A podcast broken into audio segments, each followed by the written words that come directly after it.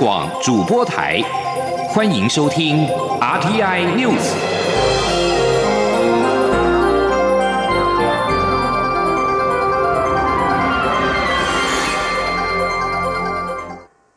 各位好，我是主播王玉伟，欢迎收听这节央广主播台提供给您的 RTI News。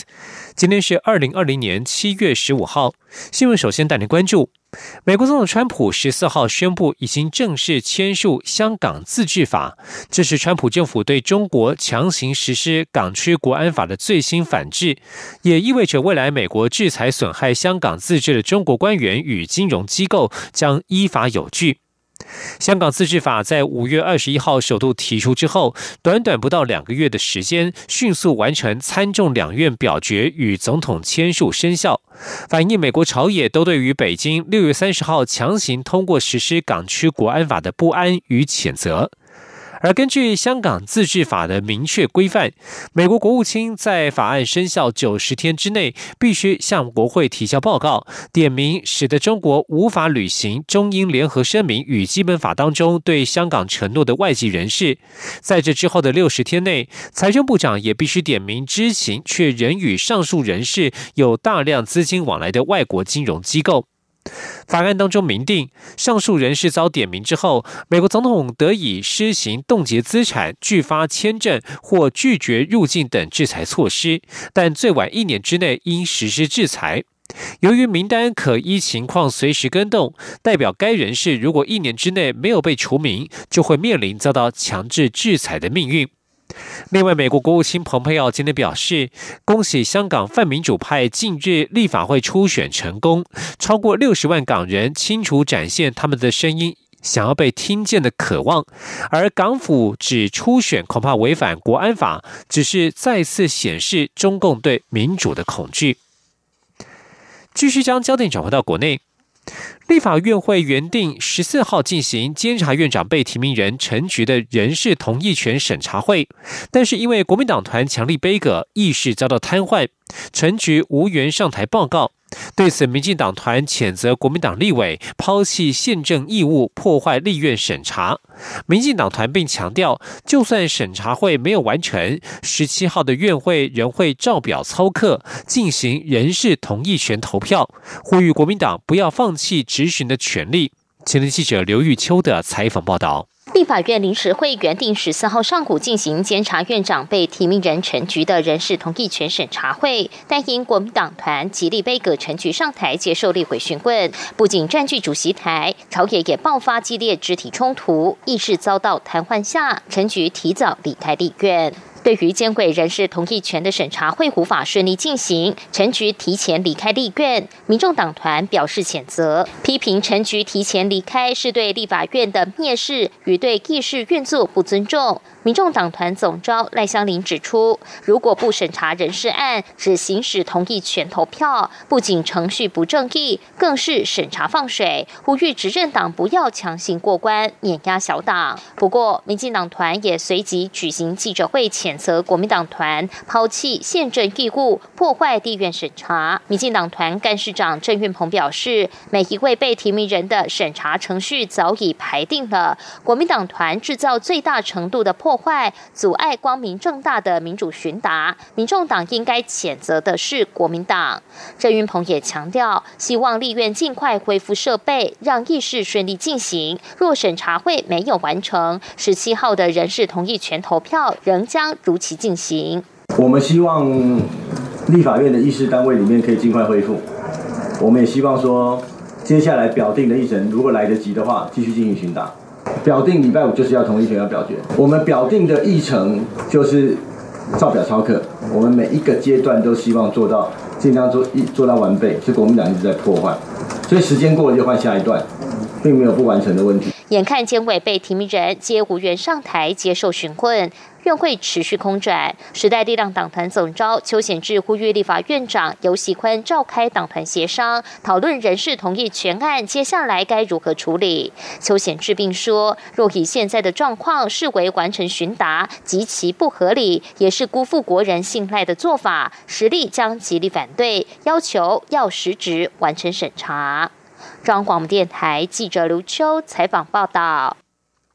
而国民党十四号不仅在立法院内抗争，也在立法院外号召民众抗议，要求退回监委名单。国民党主席江启臣表示，拒绝酬庸贪腐，更拒绝把监察院东厂化，将会誓死阻挡。而台湾民众党则是到总统府递交建言书，呼吁蔡英文总统撤回提名，并启动修宪、废除考监两院。时代力量则是对无法执行陈局表示遗憾，并且强调执行是国会议员的职责。如果国民党不会问，就把时间让给时代力量来问。对于无法上台报告及被询，监察院被提名人陈菊在脸书贴文表示，期许自己能够成功扮演最后一任监察院长的角色，并在修宪通过之后，确保监察权能够顺利接轨，国家人权机构能够延续。他会在完成最后的任务之后，光荣离开。针对监院人事的审查受阻，蔡英文总统十四号对此指出，这是让被提名人有机会。在一个正式的场合回答被质疑的事情，但是权力却被剥夺了，他觉得很遗憾。在投票之前还有两天的程序，希望被提名人能够完成必要的审查程序。继续关注外交动态，美国政府正式反对中国的南海主张。外交部十七号重申我国对于南海诸岛的主权立场，强调我方立场从未动摇，也从未改变。美国。台湾坚持以和平解决争端的原则来处理，反对任何声索国企图使用恐吓、威迫或武力等方式解决南海争议。前天记者王兆坤的采访报道：美国政府正式反对中国的南海主张，并认定荷兰海牙法院二零一六年的南海仲裁案裁决。外交部发言人欧江安对此回应表示：“南海诸岛属于中华民国领土，我国对南海诸岛及其相关海域。”享有国际法及海洋法上的权利，不容置疑。欧江安说：“我国对于南海主权的立场从来没有动摇过，也从来没有改变过。我们坚持以和平解决争端的原则来进行处理。我国反对任何的声索国要企图使用恐吓，或者是威迫，或者是武力的方式要来解决南海的争议。”对于相关国家对于南海主权的主张，必须符合国际法的规范。这同当然包括一九八二年的联合国的海洋法公约。我们也不承认以及不承认与国际法相违背的相关的这个主张。我们对此任何的和平解决争端的方式都表示欢迎。我们也促请相关国家要将台湾纳入多边的争端的协调解决的机制当中。以共同维护南海区域的和平跟稳定。外交部重申，我政府主张应秉持搁置争议、共同开发原则处理南海争端。台湾有意愿，也有能力参与南海相关协商机制，并依据蔡英文总统揭示的四点原则及五项做法，在平等协商的基础上，与相关国家共促南海区域的开放、和平及稳定，共同维护南海航行及飞越自由。中央广播电台记者王兆坤台北采访报道。而在俗称武汉肺炎的 COVID-19 疫情相关涉外事务方面，南韩媒体报道，台湾无意争取获得列入日本的优先松绑入境名单。外交部在十四号对此表示，相关报道没有向外交部查证，内容错误。政府正积极向日本等理念相近国家争取列台湾为禁管解禁的对象，并且已经获得成效。例如，英国的英格兰、苏格兰、威尔斯和北爱尔兰政府。近日陆续对台湾旅客豁免入境隔离措施，台湾欢迎这样的发展。关注国防动态，汉光三十六号演习实兵操演第二天，各军种持续以实际作为验证平日的训练成果。国防部长严德发视导三军联合防空作战实兵演练，代表三军统帅蔡英文总统卫冕官兵。严德发表示，国军面对共军各种威胁与挑战，必须以坚强的实力告诉国人与共军，我们有信心、有能力保卫人民、守护家园、捍卫国家安全。前天记者王兆坤的采访报道。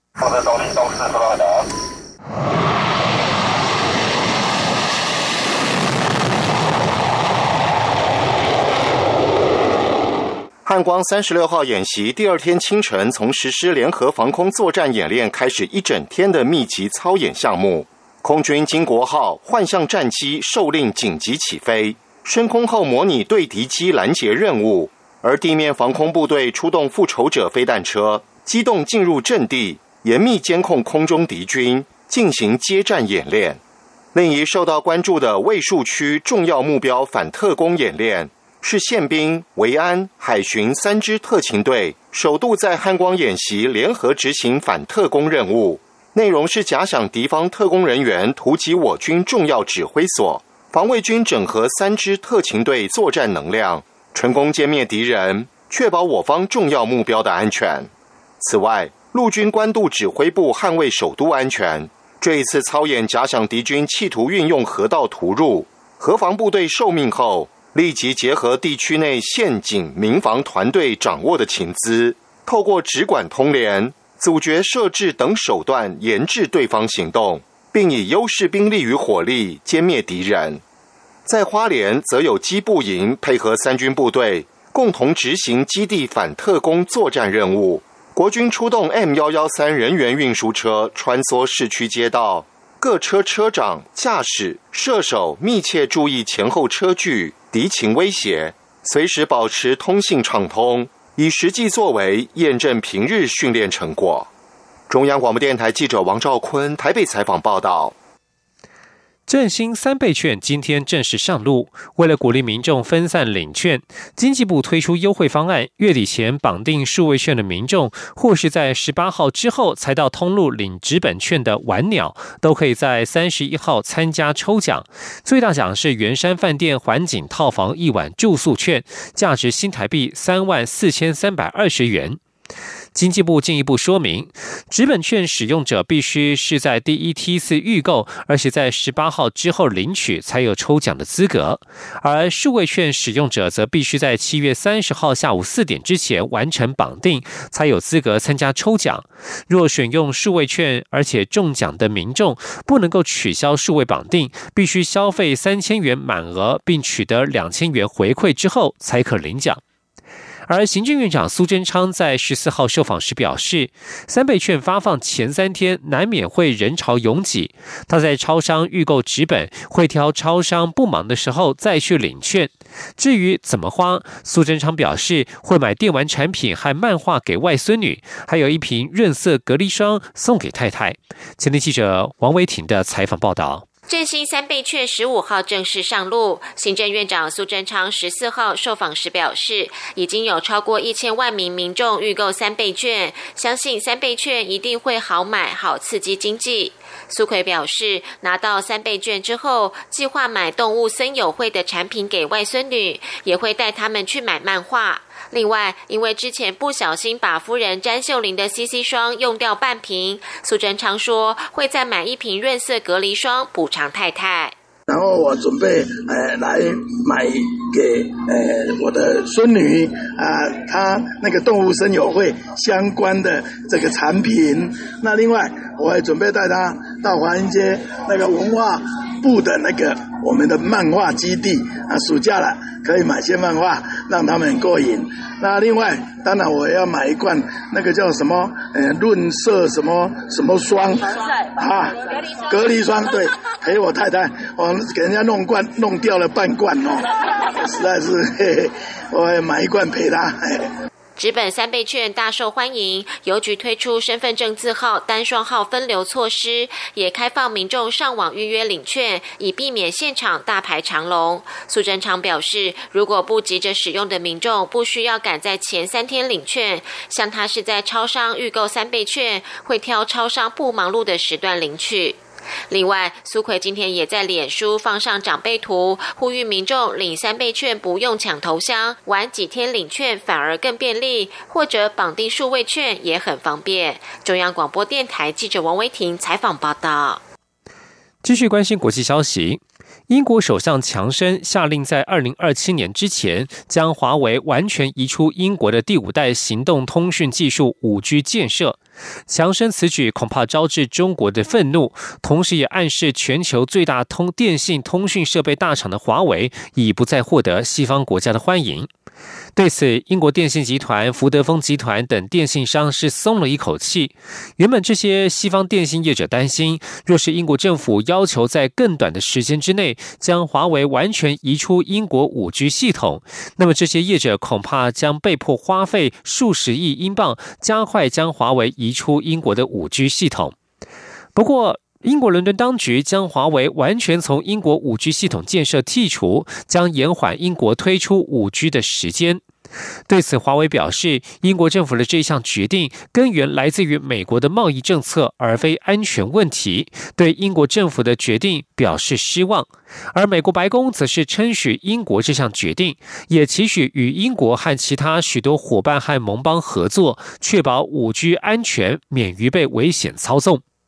这里是中央广播电台。大家好，我是加医科医师陈佩欣。随着疫情稳定控制，贴心提醒：防疫期间，民众仍要维持个人防疫措施，例如无法保持社交距离或搭乘大众运输工具时，应佩戴口罩以及肥皂勤洗手。落实防疫措施，民众可以放心参与各项户外活动，例如观赏户外形态的艺文表演，或从事踏青运动等有益身心健康的活动。有政府，请安心。资讯由机关署提供。各位好，我是主播王玉伟，现在时间是上午的六点四十六分，欢迎继续收听新闻。中华职棒中信兄弟队不想再等，羊头德保拉完投九局压制统一狮队打线，兄弟打线串联抢分之下，以六比一拿下昨天晚间比赛的胜利，也顺利在五千五百位观众面前抛下了黄色蜂王彩带，为兄弟向队史拿下第十六座的季冠军。中信兄弟十四号做客台南棒球场，满场五千五百名观众，多半是兄弟的球迷。而这场比赛是保留比赛，从三局上兄弟一比零开始打起，兄弟先发投手德保拉完投九局只丢一分，有效压制对手。许继宏单场两安打两打点，包括先前就敲出的阳春炮。而姜昆宇、陈子豪也都有两分打点，兄弟顺利封王。菜鸟教头邱昌荣拿下执教生涯的首座季冠军。受到俗称武汉肺炎的 COVID-19 疫情影响，全球职棒产业都受到冲击。但中华职棒成为全球第一个开打、第一个开放球迷入场的联盟，而十四号也在满场观众的关注当中打出第一个上半季冠军。兄弟队史总计拿下了十六座的季冠军，也是联盟纪录的保持者。由交通部观光局所主办的二零二零菊岛澎湖跨海马拉松，在昨天下午，在运动名模王新田、奥运风帆国手张浩和极地探险家林奕杰代言之下，宣布开始报名。十一号破风起跑，预估届时将会有二十多国、三千多名选手参加这一场全台唯一结合跨海和跳岛的国际级专业马拉松赛，也让澎湖的天然美景再度跃登世界舞台。前天央广。记者吴丽君的采访报道。继澎湖国际海上花火节、澎湖国际海湾灯光节之后，由观光局澎湖国家风景区管理处连续第四年主办的菊岛澎湖跨海马拉松，也在十四号傍晚五点开放报名，预计十一月一号破风起跑，途经西屿、澎湖跨海大桥、白沙中屯以及澎湖本岛，分为四十二公里全。马绿西龟组以及全马接力海洋守护组，还有二十一公里半马天人菊组和五公里小云雀组。观光局执行秘书蔡明玲在二零二零菊岛澎湖跨海马拉松启动记者会上表示，近年来运动观光十分盛行，观光局也陆续推出自行车旅游和路跑，让参赛者可以进。尽情享受沿途的自然风光，而菊岛马拉松不仅是全台唯一结合跨海加跳岛的国际级专业路跑赛事，赛道还经过 IAF 和 AIMS 的国际认证，且途经澎湖世界级地质奇景大果叶玄武岩，相信在澎湖的东北风助攻下，一定会让跑者留下难忘的。的回忆。蔡明玲说：“我们这个赛道是经过国际认证的赛道，也就是它会在国际的媒体上露出。那另外呢，其实十一月的时候，澎湖东北季风很强，对专业的跑者来讲，那是一个很大的挑战。”那在澎湖的淡季开始进入冬天的时候，我们用它的东北季风来办这样一个国际的运动赛事，再加上 A、B 点不重复，让参加的人如果不是很在意成绩的话，可以停下来打卡欣赏国际级的景点。澎湖风管处表示，菊岛马拉松每年都吸引二十多个国家三千名选手参赛，其中外国选手就有两三百人。今年。虽然受到疫情影响，但是仍吸引相当多旅居台湾的外国跑友跃跃欲试。连同加油团，预估将为澎湖带来五千多名游客，创造新台币三千万元的观光产值。中央广播电台记者吴丽君在台北采访报道。由电影导演曲全力发起的“美丽台湾”塞丁影片偏乡巡演计划，在十四号举办十周年的庆祝活动，包括副总统赖清德、新北市前市长朱立伦以及艺人许孝顺、黄仲坤等人都前往祝贺。今年的活动主题为“改变自己，面对环境”。曲前立特别邀请到渐冻人钟瑞玉。钟端玉以眼睛代替双手，在电脑上设计主题字，过程都拍成影片，并且在现场播放，感动不少的在场人士。新闻记者陈国维的采访报道。美丽台湾三 D 影片偏乡巡演计划，十年前透过两部投影机展开。发起人曲全力在六年前卖掉房子，打造全台湾首部三 D 行动电影车，将所记录的百工文化与地景生态的三 D 实拍影像送进偏乡。这辆行动车近几年陆续变身为光雕车、AR 魔法车，到今年已成为亚洲第一辆一百一十五寸 LED 三 D 显示屏行动车。到了二零一四年，有三 D 电视出来了，我们装上。三 D 电视，然后走进了学校，结果还被嫌电视太小。这一次非常感谢台硕给我们这一台一百一十五寸，这是现在几乎是讲是全球最大的一台三 D 的 LED，它不是二 D 的 LED 哦，所以这是台湾的技术。三 D 行动电影车已走遍二十二个县市、三百一十六个乡镇的一千七百四十九所学校以及一百六十六间弱势机构，里程数高达二十万七千九百九十三公里，相当于绕了地球五圈，台湾两百多圈。至今共放映两千零九十九场，总计有十七万五千四百六十七人次观赏。这些贡献令副总统赖清德相当感佩。六年来走了二十万公里的路程。最远我们到过这个蓝屿，那也到过骊山，那我们用科技，那我们用美感，震撼了每一个小朋友的心灵，也启发了他们的梦想，这真的是非常棒的故事。美丽台湾十周年庆祝活动的主题为“改变自己，面对环境”。曲全力特别请二十六岁的渐冻人钟端玉进行主题字设计。现场嘉宾透过影片看到钟端玉是用眼睛移动滑鼠游标，再用仅存能动的手脚大拇指按左右键，一步步完成字体设计。曲全力在影片中询问钟端玉有没有想过放弃，钟端玉回答：“因为生了这个病，要放弃的事情太多，所以对于能做的事。”就不会放弃，而且这个主题字会给很多人看到，所以要做到更完美。一番话令所有人感动万分。中央广播电台记者陈国伟台北采访报道。继续关注的是高雄市长补选。在行政院长苏贞昌的要求之下，警政署闪电撤换高雄市和台南市的警察局长。对此，三位高雄市长补选参选人十四号对此意见不一。民进党的陈其迈表示，尊重中央警政人士安排，治安不应该有假期。而国民党的李梅珍则表示，治安不好，警察首长要负责，但是否要撤换下台，则是见仁见智。而台湾民众党的吴益政则是批评，民进党在补选前一个月撤换警察局长，这是对警察专业的伤害。新闻记者王维挺的采访报道。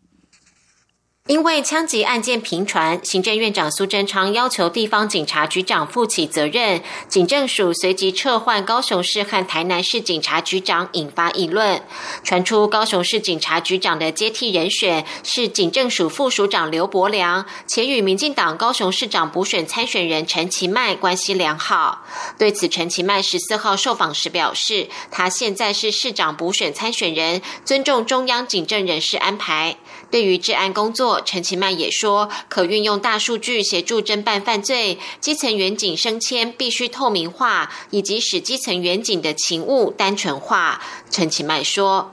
我想治安的工作，我们必须啊，在整个现有的啊警政的工作上，包括说未来的怎么样利用这个科技大数据的这个方式，能够来。”啊，协助这个警方啊做犯罪侦查啊，跟打击犯罪。那另外对于基层民警的啊升迁啊人事啊，也必须透明化啊。针对中央闪电撤换高雄和台南警察局长，国民党高雄市长补选参选人李梅珍则表示，警察首长当然要为治安问题负责，但是否需要到警察局长下台，则是见仁见智。李梅珍说。就是当然，当首长的一定要负一些责任。可是有没有到下台这个部分，这个就见见仁见智啊。那我相信局长都是非常努力在维护我们高雄的治安，而且我们这个局长也是做的蛮久的，所以突然间在这个时间点换，呃，我也不清楚说他们中央是怎么样的考量。而民众党的吴益政则批评民进党改不了坏习惯。高雄市警察局长没有重大瑕疵，只因为治安考量，就在市长补选前一个月撤换警察局长，这对警察专业造成重大伤害。吴益政表示，希望民进党平常就要重视治安工作，不要在选前大换将，这骗不了人。中央广播电台记者王威婷采访报道。全台的用电量连续两天创下历史纪录。台电表示，因应用电需求，中火一号机十四号晚间八点左右点火成功，预计今天就会开始供电。全台连日高温炎热，十四号最高用电量下午一点五十一分达到三千七百七十九万千瓦，除了是今年以来最高，也突破了十三号创下的三千七百五十二点八万千瓦的最高用电纪录。对于较具争议的中火三号机何时启动，台电发言人张庭书指出，台电先前承诺夏天空气品质良好时，最多只会启动九部机，冬天最多开到七部机。由于启动中火一号机之后，已经启动了九部机组，三号机何时加入供电行列，目前尚无时间表。不过台电仍希望三号机可以早日归队。张庭书也强调，对于台中地区的燃煤承诺并没有改变，今年全年燃煤量仍将降到一千两百六十万吨以下，总空污量不会增加。继续关心国际消息，泰国十四号暂停所有的入境航班，因为一群入境的埃及军人违反了自我隔离规定，并且前往一家购物中心，其中一人感染了俗称武汉肺炎的 COVID-19。法新社报道，泰国因为采取严格的封锁措施，至今有效控制疫情，已经连续五十天没有国内病例通报，获得各界的赞许。而泰国经济因为旅游业崩溃而陷入低谷，一直谨慎小心重新开放空域，希望借由国内的低感染率来招揽旅客。然而，泰国目前将暂停所有的入境航班，因为一群埃及军人从泰国军方掌控的罗永府乌乌打抛机场入境，没有经过任何的防疫筛检。这群埃及军人本来应该家在一家饭店里面自我隔离，于隔天搭机离开，但是他们却前往附近的一家购物中心，其中一名军人随后确诊。泰国当局正在急忙追踪这家购物中心以及附近地区的约一千七百人。美国川普政府在六号下令如果教学机构今年秋天因为 covid nineteen 疫情全部采取线上教学那么外籍生就不得留在美国。不过川普政府十四号决定撤销这项命令。美国移民暨海关执法局日前通知境内各大校院如果秋季班完全采线上教学授课国际学生将无法获得签证。对此哈佛大学和麻省理工学院八号向波士顿联邦法院提告。以上新闻由王玉伟编辑播报这里是中央广播电台。